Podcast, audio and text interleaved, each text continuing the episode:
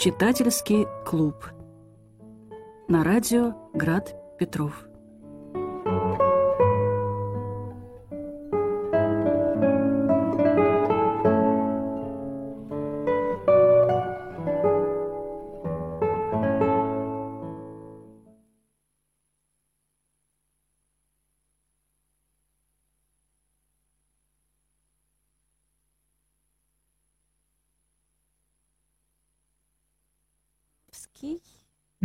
Здравствуйте. и Марина Михайлова.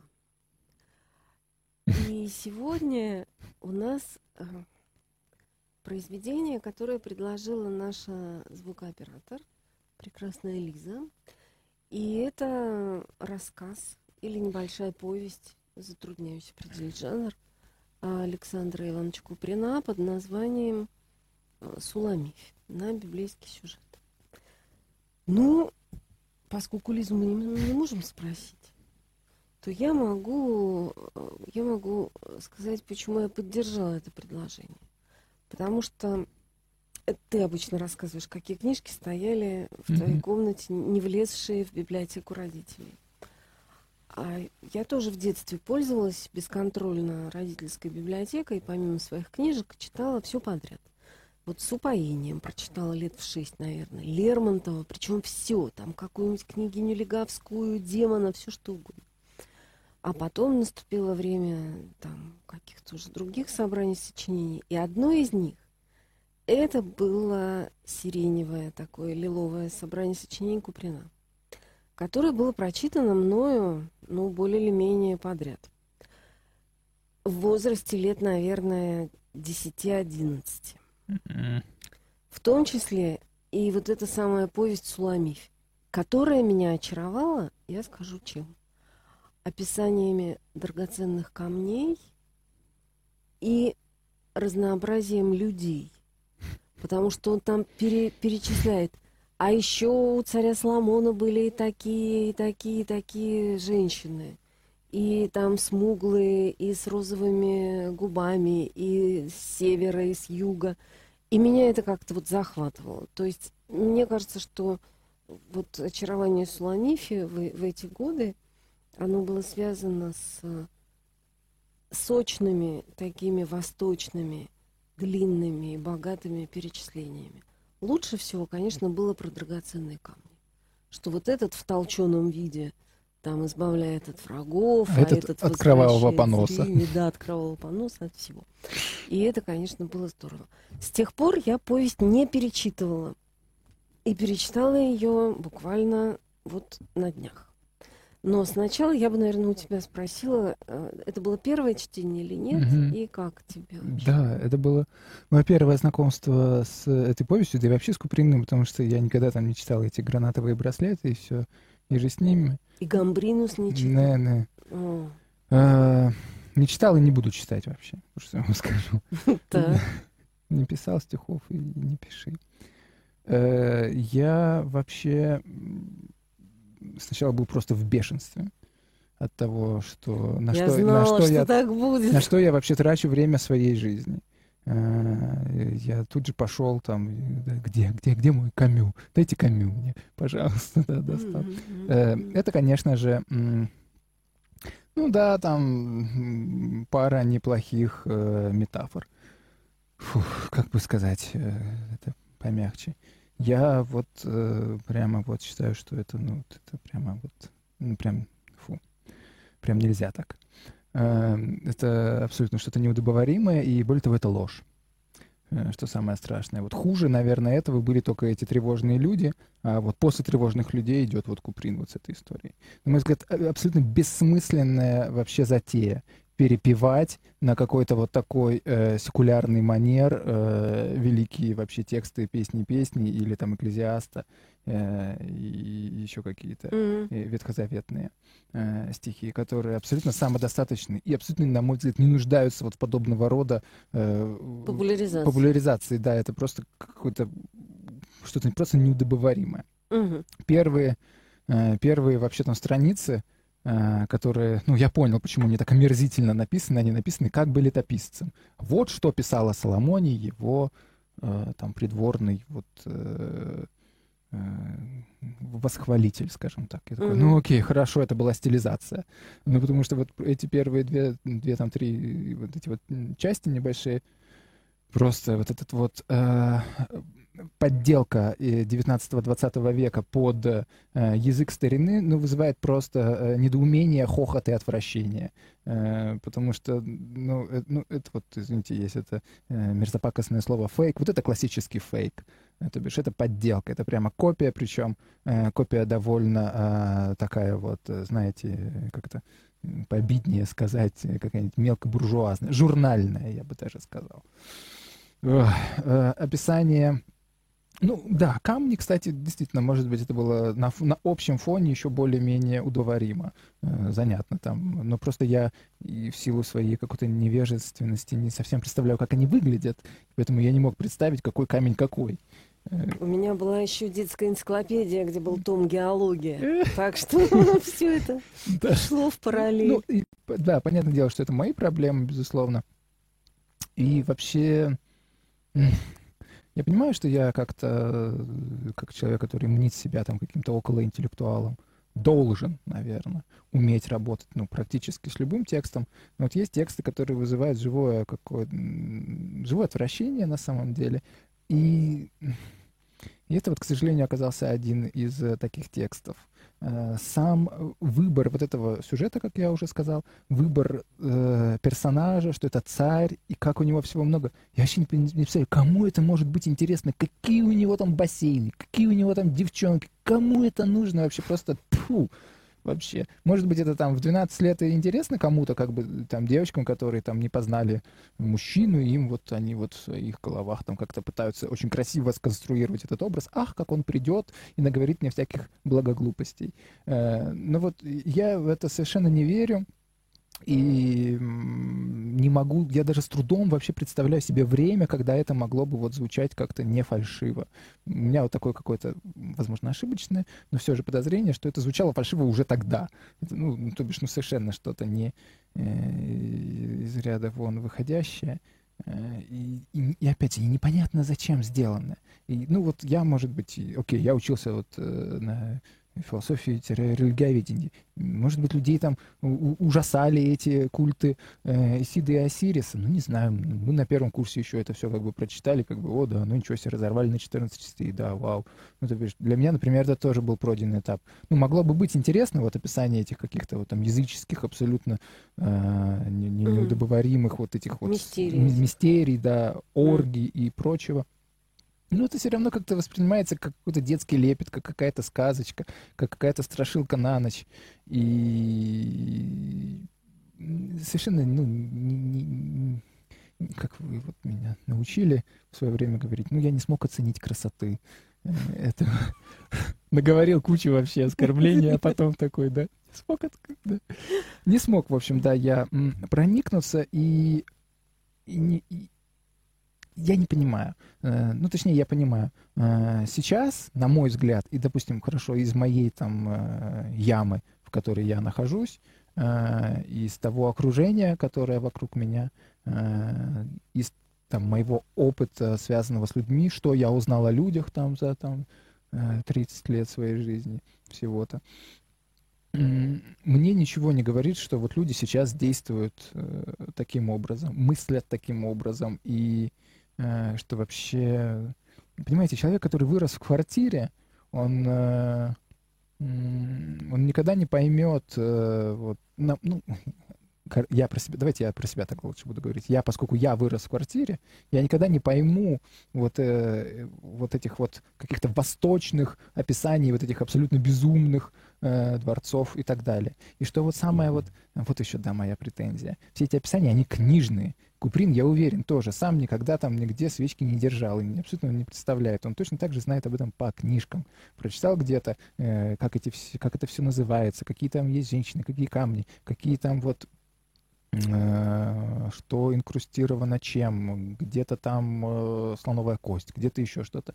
Но в любом случае это человек, который не понимает, как пахнет, не знает, как пахнет вода в Ниле, когда он разливается, что она там, я не знаю, условно говоря, я фантазирую, она может пахнуть там гнильем каким-то, может быть. И все вот у него вот в таком вот очень странном... Это какое-то яйцо, это расписное яйцо. Ух, извините. Прошу прощения. Вот так.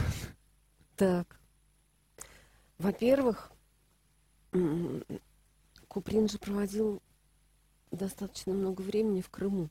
Mm-hmm. А для русского человека Крым все равно, что да, Египет. Это такой, что тебе Египет, что Святая Земля, mm-hmm. что все едино. Греция, что э, просторы mm-hmm. родного Рима. Это все каким-то образом в Крыме откликается нам. И это, мне кажется, что, ну, как бы, я бы не сказала, что это вполне книжно и основано только на э, бумажных источниках. Хотя я не сомневаюсь, что он, конечно, как-то готовился и читал, и, и, и не, ну, это не, не плод чистой фантазии. Это во-первых. Во-вторых, мне вот сейчас, когда я перечитала в первый раз после детских лет, видится, что это произведение, оно очень-очень в русле вот этого самого декадентского э, интереса к Востоку. Да, к телу, к телесности, к плотской любви и к Востоку. Как-то, ну, вам не кажется, что это сейчас как-то не звучит, что ли? Так вот в том-то и дело, что э, отношение наше к Серебряному веку, оно меняется. Потому что я очень хорошо помню, как, опять же, там, ну, в каком-то позднем детстве, в ранней юности я прочитала портрет Дриана Грея. Mm-hmm. И это было что-то запредельное. Сейчас, когда я его перечитываю, я вижу, что это очень хорошая книжка, хороший язык, человек очень точно мыслит, все это очень изящно. Но вот такого потрясения какого-то, ну вот прям глубокого, все это дело у меня уже не вызывает. И я понимаю, что в каком-то смысле, ну вот мои реакции советской девочки на Серебряный век, они были похожи на то, как, эм, как люди Серебряного века, ну вот современники всего этого дела, это воспринимали. Потому что они выросли внутри вполне себе позитивистской такой культуры. Да? Ну, это же было э, общество, которое считало великим поэтом Натсона mm-hmm. или Каэр. И это, конечно, ну, там, о вкусах не спорят, но, опять же, для нас это может быть немножко странновато. И вдруг внутри вот этого вполне позитивистского какого-то вот дискурса, да, с такой эм, декламационной и, и очень плоской поэзии, внутри э, такой прозы. Ну, понятно, что проза тогда была великая. Вот мы читали «Фальшивый купон» Толстого. Кто скажет, что это плохо написано? Проза была гениальная. И тем не менее, все равно она была уже вот заточена, устремлена вот в эту реалистическую точку, да, и уже как-то все это поднадоело. И вдруг начинается вся вот эта феерия со слонами, золотом, там разными бассейнами, mm-hmm. покрытыми прозрачным э, хрусталем. И, и я думаю, что они воодушевлялись. То есть у меня нет как раз такого ощущения, что эта литература устарела в момент своего появления. Нет, мне кажется, что ну вот читатель, который немножко уже э, заскучал, от Чехова и Толстого, он должен был как-то взбодриться. Да, развлечься это называется. Развлечься. развлечься. Я слышал, что Мейерхольд в семнадцатом году ставил «Маскарад» а, по Лермонтову. Лермонтову. И это была абсолютно какая-то феерическая постановка. Насколько я понимаю, ее как бы вот такого перепрочтения сейчас э, ну, идет у нас в Александринке. Я все хочу сходить, и как-то не, не доходят ноги. А, и что вот это было, ну что-то, ну вот абсолютно, там были какие-то такие э, декорации, такие костюмы, что весь вообще Бамон стремился вот попасть на эту постановку, mm-hmm. насладиться этой пышностью, э, вот, при общении вот какому-то, ну, совершенно иному, такому карнавальному, там, может быть, отчасти бур- бурлескному миру, э, которого уже не существовало. Это был последний вздох, вот такая агония вот этой культуры, э, которая уже вот все доживало последние свои, да даже не годы, а просто месяцы и дни. Мы знаем, что Мирхольда э, скоро после этого же репрессировали. Ну, все-таки не очень скоро. В каком году? Ну, уже в 30-х. В любом случае, э, в семнадцатый год, в семнадцатом году происходит революция ну, уже. да, уже и какая-то совсем другая жизнь Совершенно наступает. другая жизнь наступает, да. И мне пришла сейчас в голову мысль, она мне приходила еще тогда, когда мы на самом деле э, занимались э, Сологубом, mm. что может быть, может быть, э, вот этот вот э, всплеск э, такого вот дионисийства, Э, вот этого вот э, такого безудержного, немножко истерического, э, приправленного карри восточным веселья, это именно вот тоже вот последние конвульсии уже обреченной обреченной на, ну, на, на смену, на гибель э, какой-то вот, скажем так, какой-нибудь жизненной формации, извините за такой несколько странный слог, и это может быть действительно какое-то закономерное явление. Это как э, э, Рим э, периода да, упадка. Да, да, да, да. Вот угу. очень схожие, да, мне кажется. Э, тоже какое-то безудержное веселье.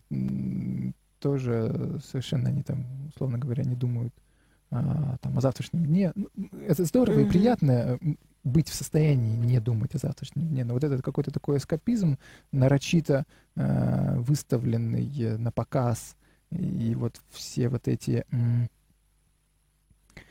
Все вот эти вещи, о которых мы уже говорили, что о них там по кругу говорить. Мне вот... Э, ну, я с уважением отношусь там и там к Мережковскому, и Гиппиус, хоть они там и Гитлера поддержали, но все же. Э, ну и к тому же Сологубу.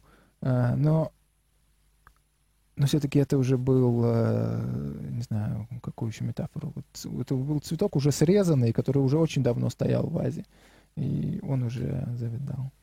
А знаешь, я иногда думаю, то есть я понимаю, о чем ты говоришь. Это вот Вячеслав Иванов очень любил слова Теодора Монзена о том, что великие события, приближаясь, отбрасывают свою тень. Mm. Да? Да, да, да. Но может быть, и про это, например, Ахматовская поэма «Без героя», которую тоже можно когда-нибудь взять. Может быть, все и наоборот. Потому что, ну вот когда Ахматова в сороковом году начинает все это дело сочинять, то для нее совершенно обратная перспектива.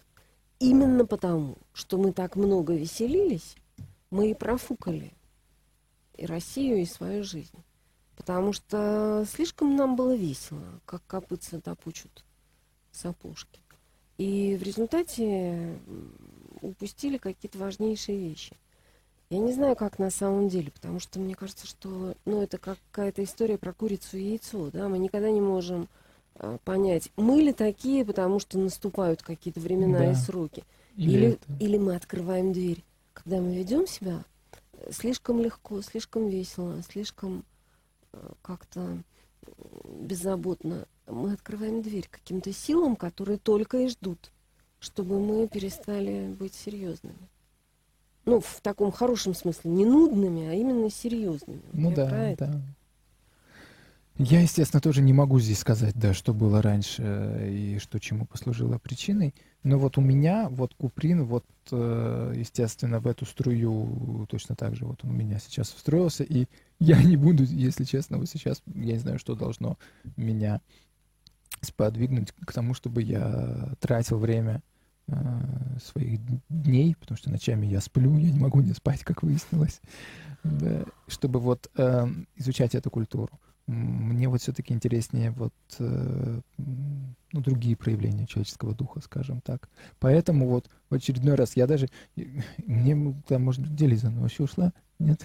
Нет, Лиза да, не я ушла. Бы, я бы, может быть, и хотел бы как-нибудь э, найти что-то, ну, действительно, э, за что я мог бы зацепиться в этом, и на основании этого кому-то эту книжку рассказ, э, например, посоветовать. Сказать, а, точно, я читал это у него, и у него такая же тема, вот прочти.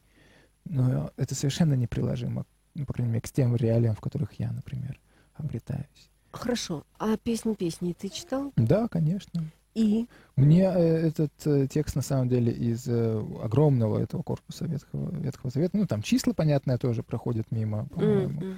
И, и мне он тоже не очень близок. Я, э, я знаком со всеми этими, вот этот постоянный образ этой серны, этой лани, Э, тоже вот это «ты прекрасна, возлюбленная моя, ты прекрасна». И, естественно, я, я знаю эти слова, я узнаю, как бы, где, когда, откуда цитата.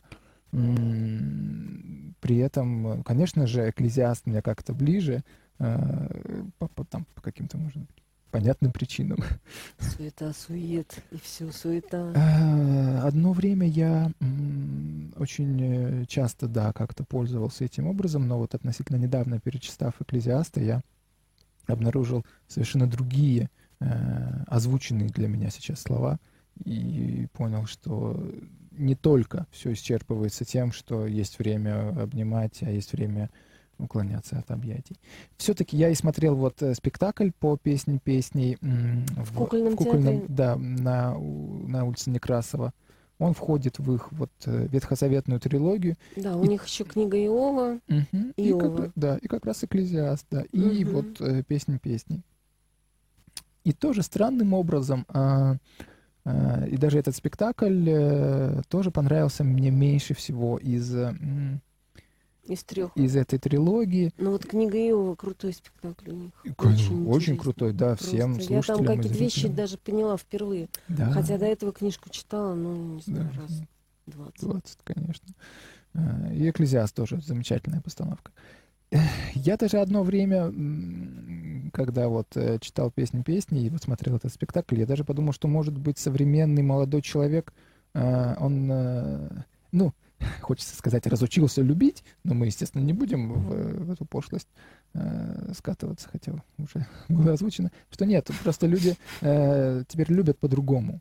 Хотя, казалось бы, люди всегда там ненавидят там одинаково, любят тоже одинаково, там Нет, сходят с ума. Э, именно. Я вот э, лишний раз как-то убеждаюсь в этом, глядя на то, как э, сейчас э, перепрочитывают какие-то классические постановки. Вот я там несколько месяцев назад ходил на Гамлета в Александринский театр. Ужасного. Если это тот Гамлет, которого я видела. Со, со, со сцены на сцене. Да, и с какими-то там, с Гертрудой в каких-то лаковых э, сапогах. Э, да, да, наверное, это была та Рощина, по-моему, постановка. В любом случае, может быть, не Рощина, может, я путаю что-то. Э, да, это не постановка моей мечты, скажем так, но я обратил внимание на то, что э, очень расставлены акценты в условно современных реалиях. Э, Гамлет, который вот в этой постановке имеется, и тот Гамлет, который мы имеем, которого мы э, узнаем, читая в тексте, это совершенно разные персонажи, и я в какой-то момент, сначала я тоже не понимал, что происходит, типа, что, what? А, а потом я осознал, а, и мне кажется, это важная вещь, что люди, условно, 16 века и 21 там, там, 20 века, они сходят с ума по-разному. И то, что для человека 16 века вот, было зашито вот в семантику Э, выражение «сойти с ума», для нас может вообще казаться, что да, да мы все такие, как бы. Mm. Мы теперь на другом уровне вот этого накала. Э, для нас сойти с ума, это значит вести себя, ну вот, не, не так. Для, я не знаю, что бы сказал Шекспир, если бы вот он э, вникся, э, вник в семантику вот нашего этого слова употребления. Э, возможно, он был бы как бы вообще в шоке. Но дело не в этом, а дело в том, что действительно, к сожалению, многие тексты, ну вот на мой взгляд, это вот моя позиция сейчас, нынешняя, может быть, она изменится через там несколько лет, но они перестают работать, даже если это, простите, корпус Ветхого Завета. Э, то, на что он должен был быть направлен, что это, да, действительно, самая красивая история любви, которая вообще только может быть э, но вот почему-то она не работает, она не звучит. Как будто это такой механизм, в который вот его нужно завести, э, условно говоря, каким-то ключом, и он тебе вот покажет свои чудеса. А ты его заводишь, заводишь, а он все и не заводится. Может быть, поэтому и нужно там продолжать писать, опять же, там новые истории, очередные истории, там, опять же, о любви, ненависти, и то, как люди сходят с ума, потому что с каждым новым днем, может быть, даже с каждым новым поколением люди как-то по-новому это делают. Как бы мы ни хотели думать, что нет, все одинаковое всегда было и тогда, и сейчас. Ну вот я сейчас так думаю. Просто, ну, может быть, я тут... Конечно, у каждого поколения своя чувствительность, да, к каким-то вещам. И ну, не зря же э, литература все время раз, размышляет о любви и смерти. И, и, и мы вынуждены писать все новые и новые тексты на эту тему, потому что старые, как ты говоришь, не всегда работают. Но как раз песнь песни библейская, вот для меня она была очень внятной. Ну, то есть она прям попадала в какие-то точки. И особенно это все становится объемным и упоительным, когда ты понимаешь, что через э, личную любовь, телесно воплощенную, тебе рассказывают историю про отношения с Богом. То есть, ну, как бы, если бы там этого не было, то тогда бы там, ну, яблоки, ну, вино, ну, виноград, ну, всем желаем там всего хорошего, ничего такого. Но когда ты понимаешь, что все это дело стоит рядом с книгами пророческими и, и книгами закона, вот тут у тебя ну, должна какая-то бездна да, разверзаться. И мне кажется, что, вот тут я, пожалуй, с тобой соглашусь абсолютно, что э, Куприн, он взял поверхность. То есть он взял историю про то, как э, богатый, мудрый и прекрасный царь влюбился в девочку. И как они немножко побыли счастливы, а потом э, злобная царица, иностранка к тому же, все испортил. То есть это такая история. Ведь, да, действительно, там есть эти слова, которые он ставит как эпиграф, да, про то, что люта как преисподняя ревность. Но мы не знаем никаких подробностей. И это Куприн уже, конечно, ну как-то более-менее сам реконструировал эту историю про яростную ненависть отвергнутой жены, которая так себя ведет. Манипулирует этим юношей, который... Начальником стражи. Сыном начальника стражи, по-моему, там совсем юный же мальчик. Ну вот, э, если вот непосредственно э, коснуться текст, текста, какой-то проблеск интереса у меня возник, когда были описаны сцены суда Соломона. А, ну это, ну это такие притчи, да, э, всякие, этот кавказский меловой круг. Э, да, да, да, да. Это очень, э, вот это как-то вызвало какой-то какой-то отклик, и мне вот эти описания меня затронули. Да, нарисуйте, что... как выглядел драгоценный камень. Да, да, вот как его разум извернется и он запустил в треснутый алмаз шелковичного червя. Да, и шелковичный червь прополз, и да, вот эту да. ниточку протянул. Наполнил кубок пены с взмыленного коня. Ну, то бишь, вот такие вот... Э, э, какие-то даже хочется их назвать... Фольклорные быть, такие истории. С одной стороны, с другой стороны, в них есть даже что-то софистическое в угу. э, классическом, вот таком ругательном смысле слова софист, хотя я его так не использую, но вот я думаю, вы понимаете. Да-да-да это вот было как-то, да, так, такой, о, я так... Проснулся. Да, проснулся, да. О, что Потом камни все закончились. про любовь, и опять заснул. Да, я, я, я понимаю, что я, конечно, себя, может, с какой-то не очень э, лучшей стороны там э, э как-то рекомендую, когда Слушай, я ну... говорю о том, что я не понимаю вот этих э, любовных тем, я их понимаю, но просто вот, ну, действительно, любовь как-то... Для меня, как бы, вот если вы меня спросите, действительно вот запоминающаяся любовная история, э, которую я при этом, однако, отдельно надо сказать, ни в коем случае не хотел бы прожить и реализовать в своей жизни. Это любовь э, господина землемера и Фриды из романа «Замок» Франца Кавки. Вот это вот, э, как да. бы это ни было, а, как бы, Э, это то, что меня привлекает э, как зрителя, как там, я не знаю, художника, а, как этому я верю почему-то. И это интересует, и в этом нет Заметьте, я не сказал же там, я не знаю, там, не знаю, маркиз де Сад или еще что-нибудь такое. Хотя тоже кто-то может сказать, что это такая вот любовь принимает такие формы. Нет-нет. Э, если речь идет именно о плотской, о телесной любви, об отношениях именно мужчины и женщины, там, то вот такие образы вот, э, лично мне запоминаются больше, и они как-то вот что-то у меня внутри резонирует. Опять же, еще раз повторюсь, я не хочу сказать, что я в своей жизни реализовываю такой э, ну, э, паттерн. Но именно с эстетической точки зрения мне это как-то ближе и понятнее. И опять же, это истории людей, э, но это не истории царей, которые берут все, что хотят, невероятно мудры, э, прекрасны. Э, э, действительно, это какая-то такая вот э, идиллическая, там, а, даже не античность, там, а архаичность, которую мы реконструировали тоже по своим хотелкам. И вот, вот так вот там все было. Мы живем все-таки в мире, который вот пахнет по-другому и звучит по-другому, и там и секс другой, и то, что э, мужчина говорит женщине э, в квартире э, двухкомнатной, я тебя люблю. Это совершенно не то же самое, что Соломон своей там возлюбленной на каком-то невероятном ложе, вокруг там... Э, усыпанном усыпано... розовыми лепестками. Ну, это просто пошло и вульгарно вообще уже. Фу. Ну, не знаю, может, это ничего себе, когда все благоухает розами. Ну, типа, если бы мне как-то предложили, хочешь ли ты там со своей женой провести романтический отпуск на усыпанном э, ложе... Розами, розами ложе. ложе. Я скажу нет. Я, извините, э, выберу какой-нибудь другой э, вид. Да, радости. да, потому что, ну, это, ну, это, ну...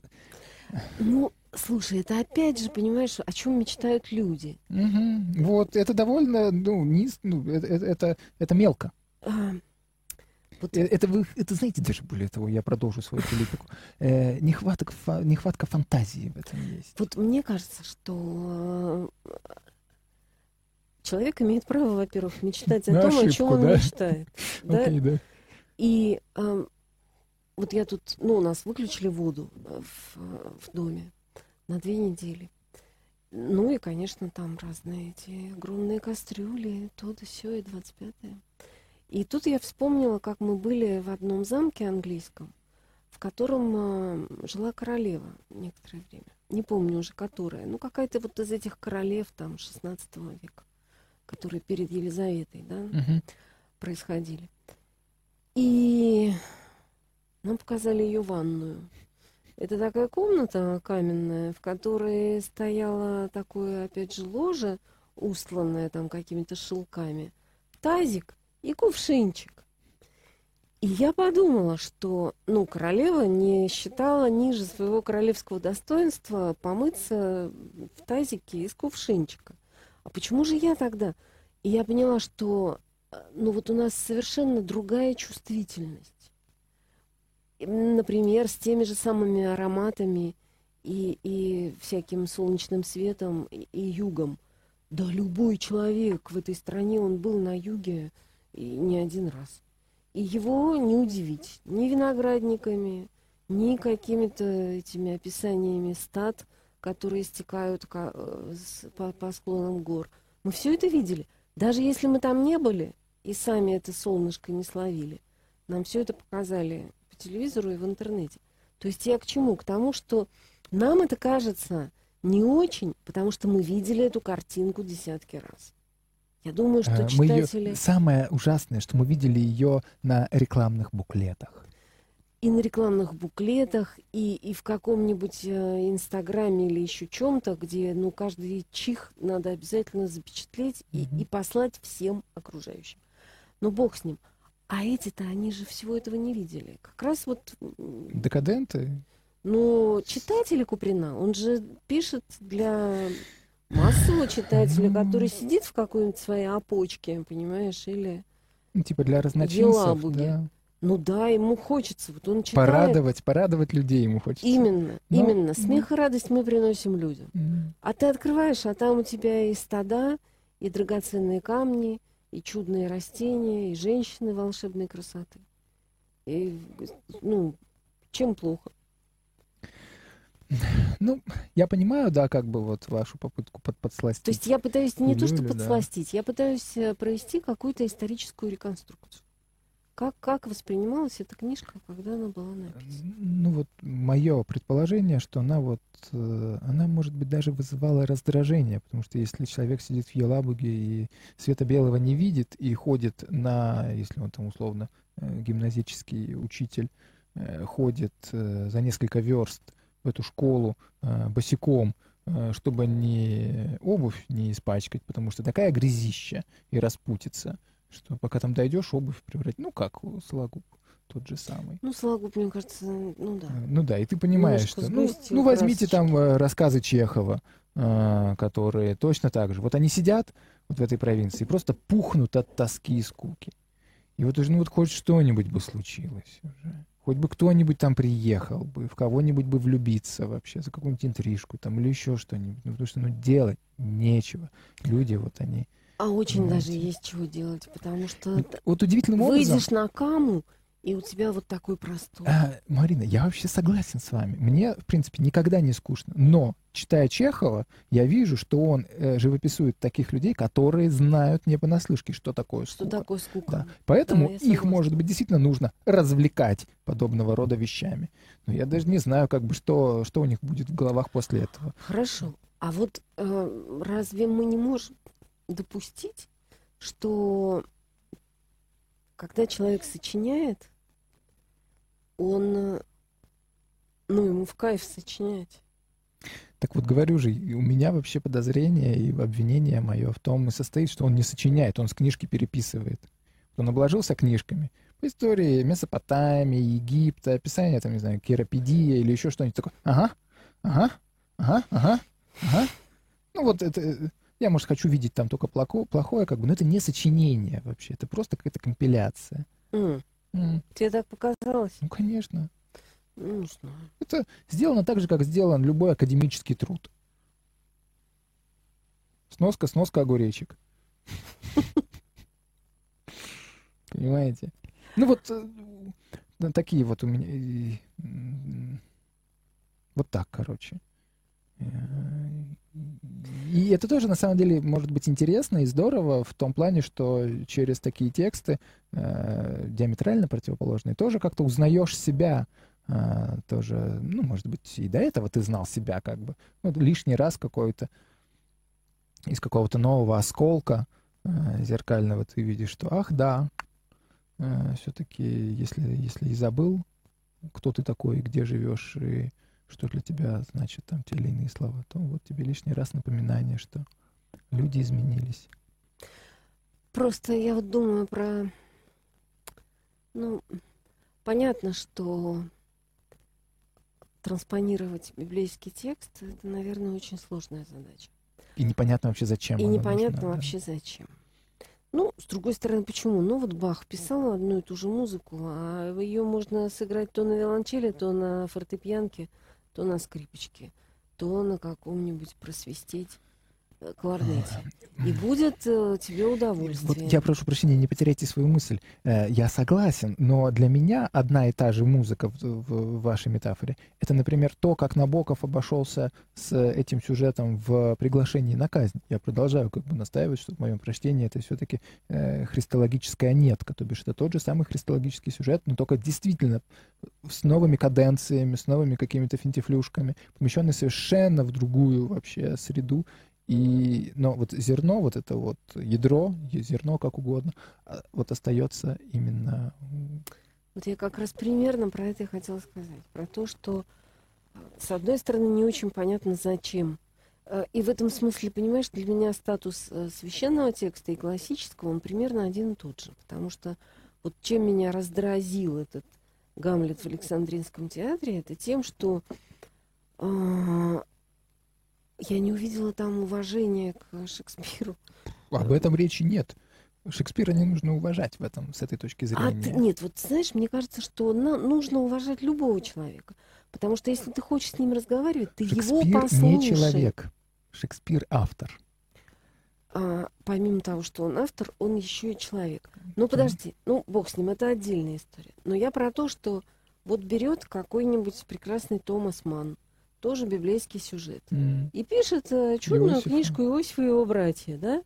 И ты когда читаешь эту книжку, ты понимаешь, что, ну, с одной стороны, ты понимаешь, что Библия это только стартовая площадка, а дальше у тебя наворачивается это огромное здание mm-hmm. э, очень тонких и каких-то уже совершенно принадлежащих 20 веку вещей. А с другой стороны, ты понимаешь, что все вот эти окольные пути, он предпринимает для того, чтобы вернуть тебя все-таки к библейскому тексту. И чтобы этот текст, он, ну вот, наполнился какой-то новой жизнью. То есть в случае Томаса Манна я понимаю, вот, ну, и очень уважаю и благодарна. Здесь вот действительно как-то мне показали картинку, которая, ну, немножко раскрашена, раз, расцвечена какими-то золотинками, но, но как бы она, она не углубляет мои отношения с Э, Вот, исходным текстом.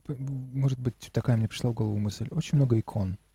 А, И в разные века писали разные иконы, и, естественно, разные школы писали разные Ну иконы. И в разных странах тоже действительно писали разные иконы. И вот если вот мы посмотрим на живопись, там, новгородскую школу, там, условного, я не знаю, какого-нибудь 13-15 там э, веков, ну, прямо веет Ну, силой прямо вообще. там Ты все, прямо да, да, Воу, живое, воу, воу, да, как бы, когда находишься там в одном помещении с этой иконой, как ты прям чувствуешь, что это, э, что это, как, ну, не знаю, не то чтобы личность, но прямо, ну, ну, ну, прям как будто это что-то живое. И в то же время очень много икон вот э, 19 века, Или Строгановская школа, я как-то не... вообще, да, Она меня э, не, вот не они, ведет где Спаситель изображается таким румяным, прессом, э, с с такими ямочками на щеках. Я не против, на самом деле, того, чтобы у Спасителя были ямочки на щеках, э, но э, я немножко там буквально путешествовал по Ярославлю и вот по этой вот области, и я прямо видел, что там условно в 19 веке замечательные ковровые, там, ну, позднесредневековые э, фрески закрашивались вот такой вот, э, вот таким вот Живописью. живописью. Именно, да, это живопись. Э, да, и я, я прямо вот я это видел. Э, вот этот вот полимпсест, вот снимают вот этого, расчищают этого спасителя э, там конца 19 века с прессом, и под ним вот, вот действительно вот как этот, этот вот комикс, условно говоря, да, классический. Тут одно, тут другое, и вот и там вот именно то, чего ты ждешь. Вот эти тонкие фигуры, бесстрастные лица, все одинаковые. Ты их отличаешь только по каким-то их, э, ну там у кого ключи, у кого книга, да. у кого что там, по каким-то, может быть, событиям. И, естественно, обратная перспектива, вот эти все вещи. И, и, и прямо ты чувствуешь, да, вот это оно. И даже уже говорить ничего не нужно. А когда ты смотришь на эти вот, да, а- олиповатые, плохонькие, как бы иконки, э, такие вот, как, Красивенький. Красивенькие, да, да, ты понимаешь, что это вот, ну, кто-то паразитирует на наследии, короче. Я вот выступаю против, э, потому что это тоже вот, это подделка. Я вот э, очень выступаю против вот э, всего поддельного, любого эрзаца.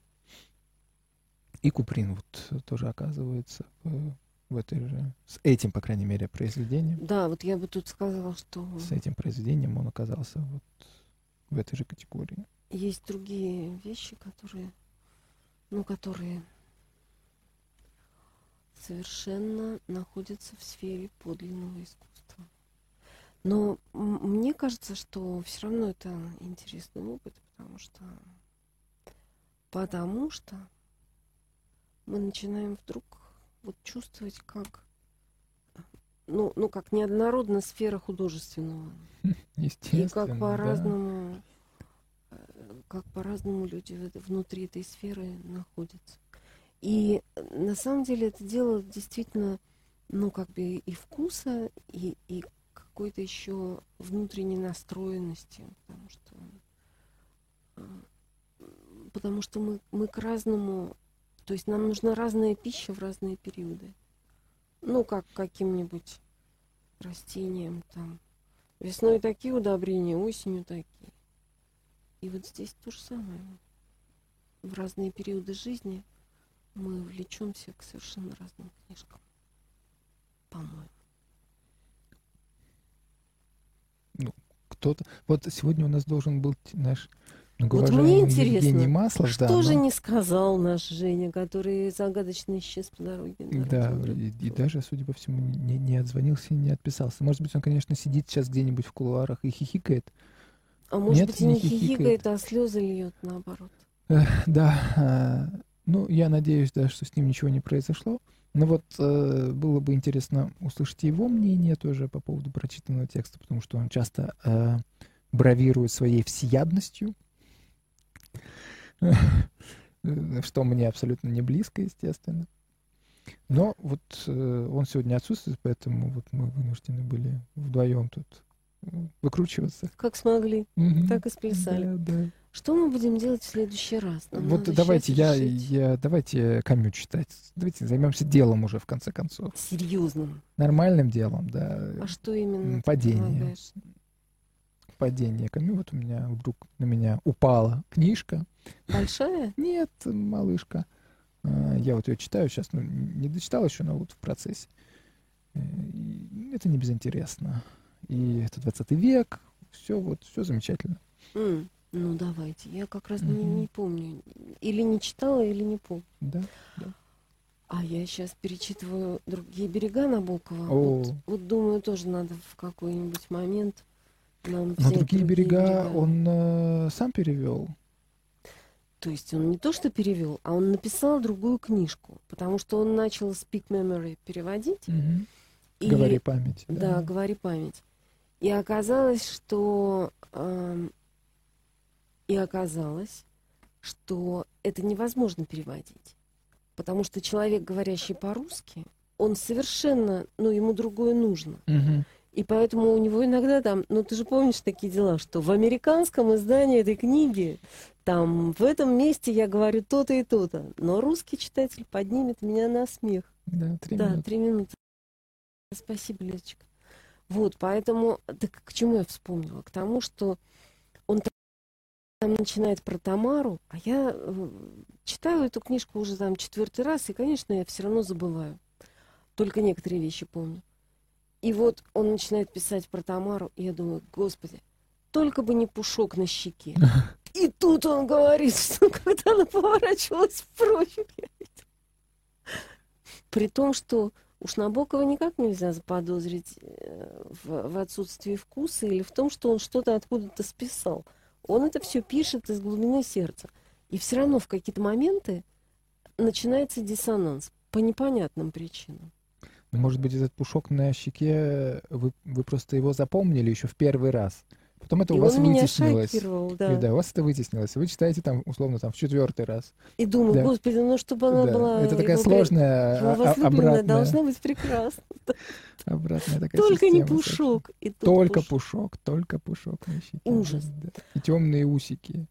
А, нет. Одним словом, это какая-то тайна. Вот наши отношения с художественным текстом это что-то совершенно запредельное. Ладно, значит, Камю, падение, Yes. и это будет э, через неделю. Если будем живы. Дорогие слушатели, сегодня ЕБЖ, как говорил Лев Николаевич Толстой, Да, да, да. Сегодня с вами были Герман Журавский и Марина Михайлова. Читали мы сегодня, ну, рассуждали о повести Александра Ивановича Куприна «Суламифь». В следующий раз мы читаем «Падение Альбера Камю». Спасибо. Спасибо. До Спасибо. свидания.